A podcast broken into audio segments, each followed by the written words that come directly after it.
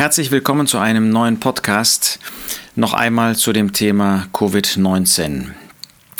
Wir können ja wissenschaftlich nur in sehr begrenztem Maße erkennen, was dieses Virus wirklich tut. Wir können gewisse Folgen uns anschauen, wir können uns auch ansehen, wie bestimmte Maßnahmen wirken oder nicht. Aber ähm, die wenigsten von uns sind in der Lage, ein wirklich wissenschaftliches Urteil über das Virus zu fällen.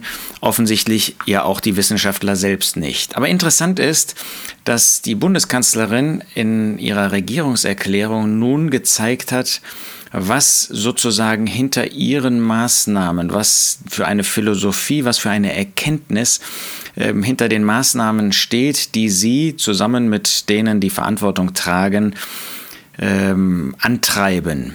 Sie hat dabei interessanterweise die Wissenschaftsjournalistin ähm, Maitien Gyun Kim, wenn ich das mal richtig ausgesprochen habe, zitiert.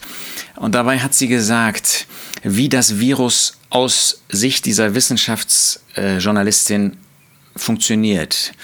Ich habe hier den perfekten Wirt. Diese Menschen, die leben auf dem ganzen Planeten, die sind global vernetzt, sind soziale Lebewesen, die können also nicht ohne soziale Kontakte leben, die sind hedonistisch veranlagt, die gehen gerne feiern, also besser kann es gar nicht sein. Und dann zitiert Merkel weiter, Nee, Virus, aus Sicht der Wissenschaftsjournalistin. Hast du denn gar nichts aus der Evolution gelernt? Da haben wir Menschen schon mehrfach gezeigt, dass wir verdammt gut darin sind, uns in schwierigen Situationen anzupassen. Wir werden dir zeigen, dass du dir den falschen Wirt ausgesucht hast. Und dann, wenn wir uns klar machen, dass es sonst auch viel schlechter laufen könnte, dann kann man auch die Motivation für manchen Verzicht daraus ziehen. Mit anderen Worten, hinter der Politik von Merkel steht eine evolutionistische Sicht der Dinge. Denn das ist logisch, ähm, dass diese Wissenschaftsjournalistin ähm, aus dieser Sicht argumentiert. Ist das nicht genau das, was uns der Apostel Paulus in Römer 1 vorstellt? Da geht es um gelebte Homosexualität, ist jetzt nicht unser Thema.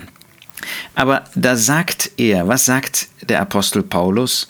Gottes Zorn, Vers 18, wird vom Himmel her offenbart über alle Gottlosigkeit und Ungerechtigkeit der Menschen, die die Wahrheit in Ungerechtigkeit besitzen weil das von Gott Erkennbare unter ihnen offenbar ist, denn Gott hat es ihnen offenbart. Wir können also, ich äh, füge jetzt das ein, wir können also Gott erkennen in der Schöpfung, wir können sehen in dem Menschen, wie er funktioniert, dass da nichts von Evolutionen ist, dass diese Komplexität, sagen wir, unseres Auges, unseres Gehirns und so weiter, auch bei der ganzen Tierwelt und Pflanzenwelt, dass das einen einen Architekten nötig macht und dass Gott das alles geschaffen hat.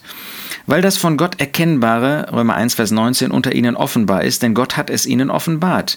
Denn das Unsichtbare von ihm wird geschaut, sowohl seine ewige Kraft als auch seine Göttlichkeit, die von Erschaffung der Welt an in dem Gemachten wahrgenommen werden, damit sie ohne Entschuldigung seien.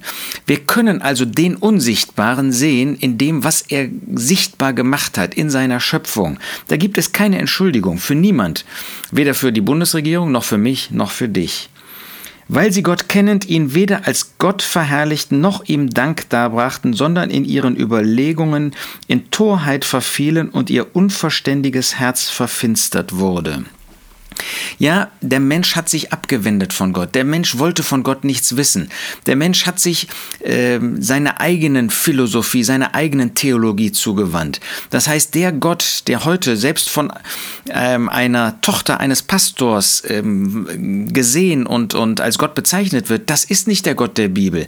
Denn der Gott der Bibel ist der Schöpfer. Wenn ich aber den Schöpfer Gott ablehne, weil ja alles evolutionär entstanden ist, dann habe ich nicht mehr den wahren, den einen Gott vor mir dann habe ich ihn beschnitten, dann habe ich ihn beschränkt, dann habe ich ihn, wenn ich das in Ehrfurcht sagen ähm, darf, amputiert.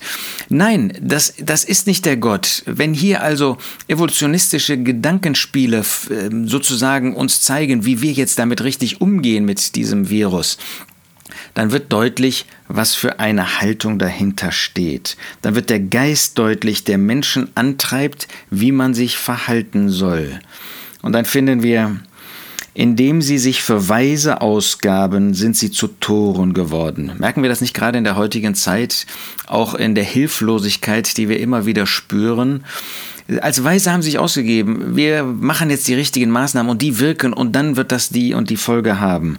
Und sie sind zu Toren geworden und haben die Herrlichkeit des unverweslichen Gottes verwandelt in das Gleichnis eines Bildes von einem verweslichen Menschen, von Vögeln und von vierfüßigen, kriechenden Tieren. Ja, noch, noch schlimmer, man hat ihn zu einem Zufallsgenerator gemacht, dass das alles zufällig und in den dann entstandenen Genen und was weiß ich wirkt. Darum hat Gott sie hingegeben in den Begierden ihrer Herzen zur Unreinheit. Und dann wird das Urteil Gottes über sie gesprochen. Vers 28. Weil sie es nicht für gut befanden, Gott in Erkenntnis zu haben, hat Gott sie hingegeben, in einen verworfenen Sinn zu tun, was sich nicht geziemt. Erfüllt mit aller Ungerechtigkeit, Bosheit, Habsucht, Schlechtigkeit, voll von Neid, Mord, Streit, List, Tücke, Ohrenbläser, Verleumder, Gotthassende, Gewalttäter, Hochmütige, Prahler, Erfinder böser Dinge, den Eltern Ungehorsame, Unverständige, Treulose, ohne natürliche Liebe, Unbarmherzige, die, obwohl sie Gottes gerechtes Urteil erkennen, dass die, die so etwas tun, des Todes würdig sind, es nicht allein ausüben, sondern auch Wohlgefallen an denen haben, die es tun. Das ist das Urteil über Heiden gewesen. Und wir sehen ja sehr ähnliche Begriffe in 2 Timotheus 3 und damit sehen wir, das, was wir heute erleben, ist genau das Spiegelbild davon. Und das, was jetzt passiert, dass man eben meint, mit solchen Methoden aus der Evolution jetzt irgendwie eine Lösung zu finden, es zeigt den Geist, der hinter diesen Maßnahmen steht. Heißt das, dass wir dann ungehorsam sein können? Natürlich nicht. Römer 13 macht klar, wir sollen der Obrigkeit gehorsam sein. Das war auch Paulus in der Zeit von Nero. Aber wir erkennen, was für ein Geist dahinter steht.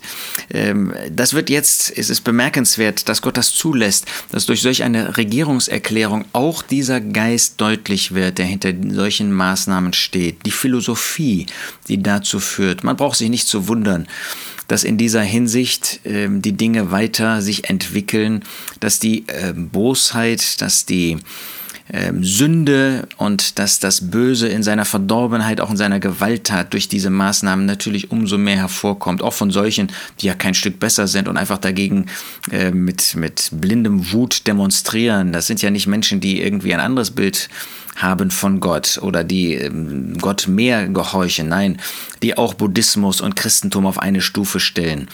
Ähm, wir erkennen daran, was der Geist in dieser Welt ist. Und was sind wir dann? Was sollten wir als Gläubige in einer solchen Zeit dann sein? Das sagt schon David, der Psalmist.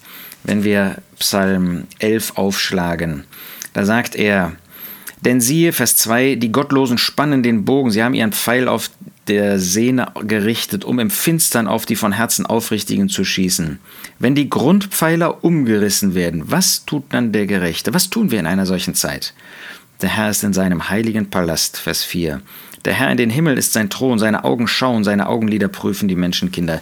Dann leben wir vor Gott, dann leben wir vor diesem allmächtigen, allwissenden ähm, Gott und wollen in Heiligkeit, in Hingabe, in Liebe, in Gehorsam unser Leben zu seiner Ehre führen.